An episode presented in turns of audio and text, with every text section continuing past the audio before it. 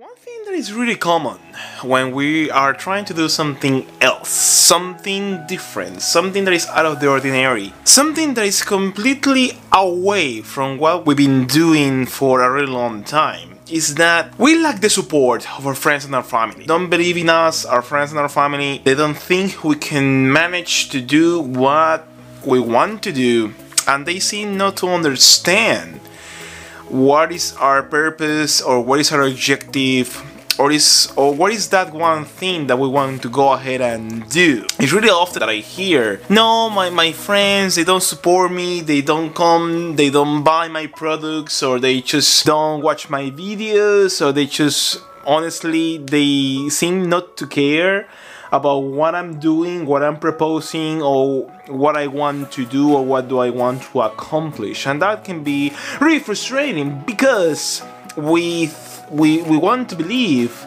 that we have the support of our friends and our family. But the main issue is that they they will support us if we were doing the same thing that they know us for. If you think about it, when you make new friends or when your family uh, is around you and they have known you for all your life, they are used to certain activities that you used to do. They might be used to you doing some doing some studies or playing some some sports or maybe having an, an objective that you have been sharing with them for all your life. If it is your family or if they're your friends they knew a version of you that used to do certain things. Maybe they used to be your friends because you were a drummer or because you were a musician or because you used to do uh, events or because you used to study in uni a degree that you were studying alongside those friends.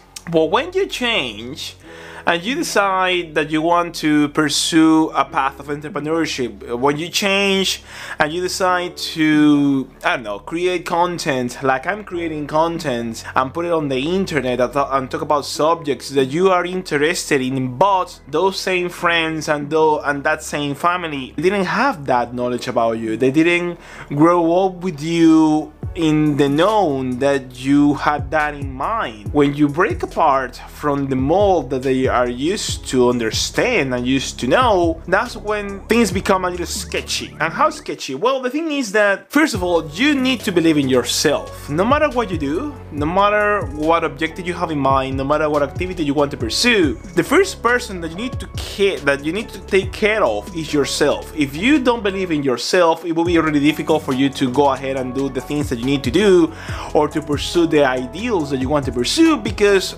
to be honest no one else will care. And this is not because they're evil. It's just because they don't know you in the way that you see yourself becoming into. And because of that reason they won't be behind you. They won't watch your videos. They won't eat your food if you provide that. They won't buy your products because you you become this old person that is separating them, themselves from the bunch that they used to be, that they used to grow with. That's number one. Number two, when you're in a group, the group is usually people that have the same ideals, that they have the, the same kind of thinking, that they have the, the same kind of experiences, and therefore when you break apart and you start doing things that are completely different that to what that group used to do you became a pariah. You are just someone who is a really odd. You they actually try to bring you back to what you used to be. If you if, if your friends, for example, used to play a lot of video games and you just stop playing video games to invest that time into making content or into writing a vlog or into creating a product that you want to sell, they will say, What's wrong with you? You're different, you have changed. I won't support that activity that you're doing because the people who is in the group they want you to be one of them them. They don't want you to be different, and that's not a conscious decision. It's the the the decision of the group because it's how the group works. And instead of they being supportive on that change that you're doing or that avenue that you're uh, experimenting they just become like no you need to come back to us. You need to change back to where you used to be. So i won't support that activity that's on their subconscious mind. In their conscious mind they want to support you. They want to give you the best uh, the, the best of luck. But unconsciously they're just thinking no get back to us. Come back. Don't do that anymore. Don't go that way. That way is wrong. You don't share the values that we share in this group anymore and that's why they won't support you. And this is something that I came to understand not so long ago because I have my friends, and my friends, uh, this is before these friends I know them from where I used to live in Venezuela. So these friends knew me as a event producer, failed event producer, as a drummer, as a musician, as an engineer, as a person that used to have a life that is completely different to the life that I have right now. So I I went ahead and shared some content with them that uh, that I've been developing. I, I shared like uh, twice in a WhatsApp group that we are in. I was expect I expecting them to at least tell me something about the content, if they like it, if they didn't like it, if they found it interesting. But to my disbelief, they didn't say anything. In a group that whenever someone speaks or whenever someone shares something, there's always a conversation, a conversation around the subject. But in this case, there was no conversation at all. It was just silence. It was just nothing. It was just blank. Nothing at all that will tell me that they saw it or they seen some or they uh, you know find some interest in this topic that I was uh, this topic that I was talking about. So I, I, I felt hurt number one. And then I actually went ahead and, and removed myself from the group and then I, I, I, got myself back in. But I felt hurt. I felt like, why don't you see what I'm doing? Why can't you watch this piece of content that took me so long to do?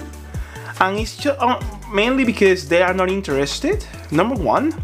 Number two, they they don't understand who this person is giving them content about something that they've never spoken about because that's not part of the uh, core values that a group share in, in a specific time when the group became one. If you see yourself in this process that you are getting interested in new avenues, that you have an objective, that you want, I don't know, whatever, whatever you want to do, people will have a, a really difficult time to understand you.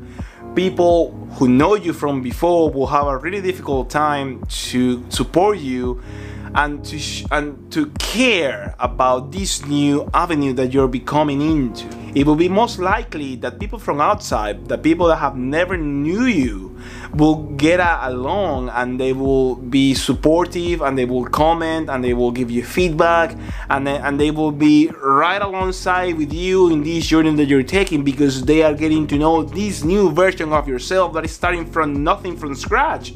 But for them this is the the person who you are. There's nothing before that. There's no history before that. And therefore they will be with you and share the values that you share with them. One of the things that i'm witnessing right now is this happening again.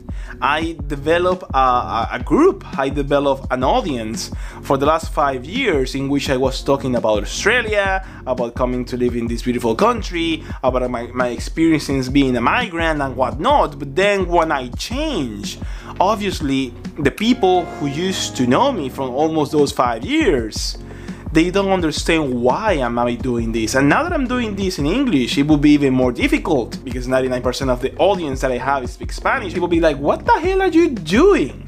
And they won't they won't understand, they may not follow me anymore, they might not be interested. This video might flop. But then what do you want to do? You do you want to live all your life just depending on what a group of people used to know you for a for a for something, or you want to go ahead, risk a little bit or a, or a bunch, take it with you, bet on yourself, and just go where your heart wants to go and try new things and see where this takes you. Because you don't have support, you won't do it. We won't ever have support of the people that used to know us it's really difficult when you change, when you become this different person, the people that used to know the version of your old self will keep going ahead with you. If they keep ahead with you, great, great friends. They can change. They think more as an individual than just a group of people with values that used to share before. And if they don't, that's, it's not because they're bad or because they're evil.